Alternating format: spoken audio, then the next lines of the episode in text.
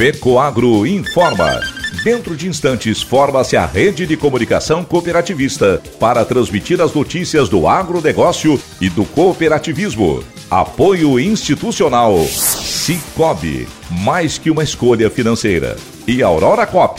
Cop é olhar para o futuro. A Aurora, agora é a Aurora Coop. E Coop é fazer juntos. Somos mais de 100 mil famílias cuidando de cada um. Coop é pensar no amanhã e no depois de amanhã também. É grande parte de tudo que a Aurora Coop é e sempre será. E hoje também levamos essa essência em nosso nome, uma nova marca que é ainda mais a gente. Somos Aurora, Nobre e Peperi. Aurora Coop.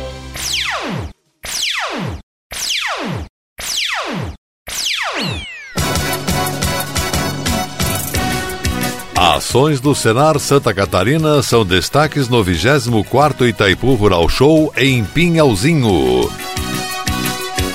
Ministros da Agricultura e do Meio Ambiente discutem incentivos à produção agropecuária de baixa emissão de carbono. Estas e outras notícias logo após a nossa mensagem cooperativista. Atenção produtor, chegou a hora de comprar os fertilizantes para as culturas de inverno. Na base, use o Nobre com Algem, que possui nutrientes da alga marinha, potencializando o desenvolvimento da planta. Para a cobertura, o Cooper N33 traz o melhor aproveitamento do nitrogênio, que vem de duas fontes, a ureia protegida e o sulfato de amônio com enxofre. Seja para trigo, cevada, aveia ou pastagens, aumente a produtividade usando o Nobre com Algem e Cooper N33. Produtos com a garantia Fecoagro. Procure nas cooperativas de sua região.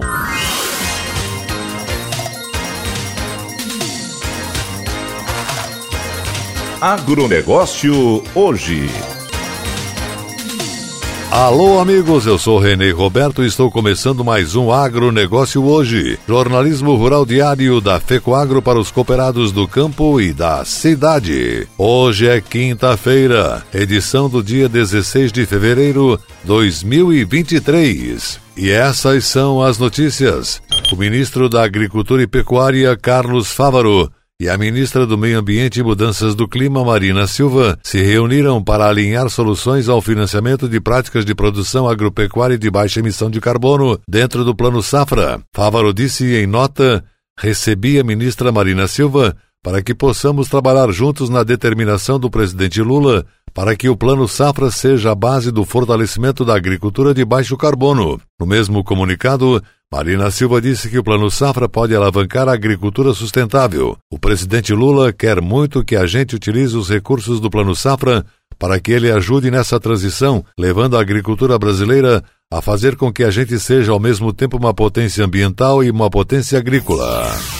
O Banco do Brasil comunicou a saída de Renato Luiz Bellinetti Nageli, que ocupava o cargo de vice-presidente de agronegócios da instituição. Em comunicado ao mercado, o Banco do Brasil disse que o posto será ocupado temporariamente por Francisco Augusto La Sálvia, que atualmente é vice-presidente de negócios e atacado. A instituição financeira também divulgou seu balanço referente ao quarto trimestre de 2022. Na área agro, a carteira de crédito ampliada cresceu 8,3% na comparação com o mesmo período do ano anterior, atingindo 309 bilhões 700 milhões de reais.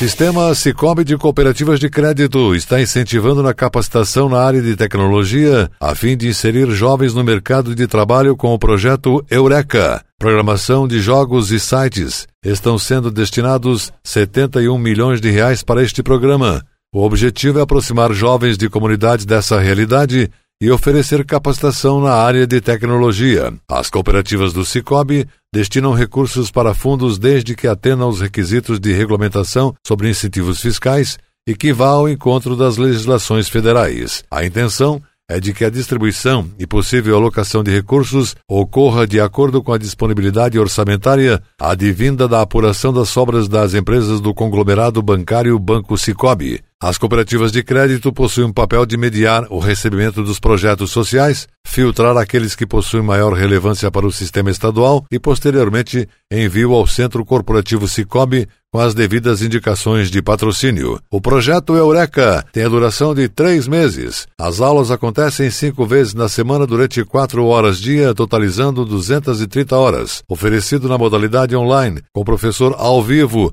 o projeto é oferecido à comunidade de forma totalmente gratuita. Ao final do curso, o aluno recebe um certificado de conclusão agregando valor ao currículo. Uma ótima oportunidade de aprendizado na prática que estimula a busca por conhecimento e aumenta as chances de ingresso mais rápido no mercado de trabalho na área de TI. Com mais de 21 anos de trajetória promovendo a inclusão social por meio da inclusão digital, através de projetos e cursos na área da tecnologia, o Comitê para a Democratização da Informática de Santa Catarina, CPDI, já beneficiou mais de 25 mil alunos, entre crianças, adolescentes, jovens e adultos. Diretor-presidente da Brasil Agro, André Gugliamon, disse que a melhor relação de troca entre produtos agrícolas e fertilizantes deve trazer recuperação de margem de lucro importante para empresas e produtores. O alemão participa de teleconferência sobre os resultados do segundo trimestre fiscal da safra 22-23, encerrado em dezembro. Vemos os preços de fertilizantes retornando a patamares próximos dos históricos. Já estamos tomando posição, comprando em alguns fertilizantes estratégicos para 2023-24, disse o executivo. Segundo dado apresentado pela empresa na webinar, 30% dos insumos necessários para a próxima temporada foram comprados. O Alimon também destacou ações da empresa na área de ESG, como a realização do primeiro inventário de emissões de gases de efeito estufa e estabelecimento de diretrizes para ações referentes à biodiversidade, com relacionamento com comunidades, gestão de recursos hídricos e outros temas.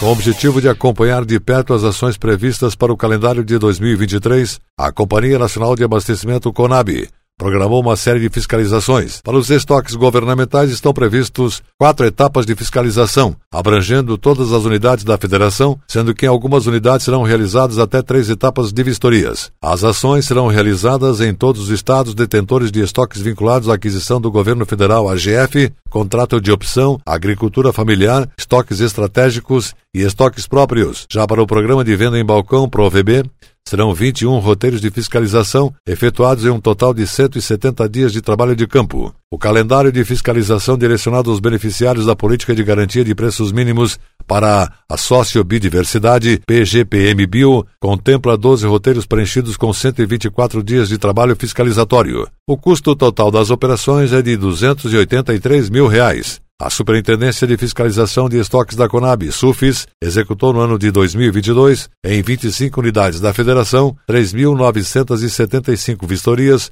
para os diversos programas fiscalizados, sendo 17,13% superior ao número de vistorias do ano anterior, que foi de 3.145. Foram visitados 1.491 municípios em números acumulados, tendo em vista que há repetição de municípios nas operações ao longo do ano.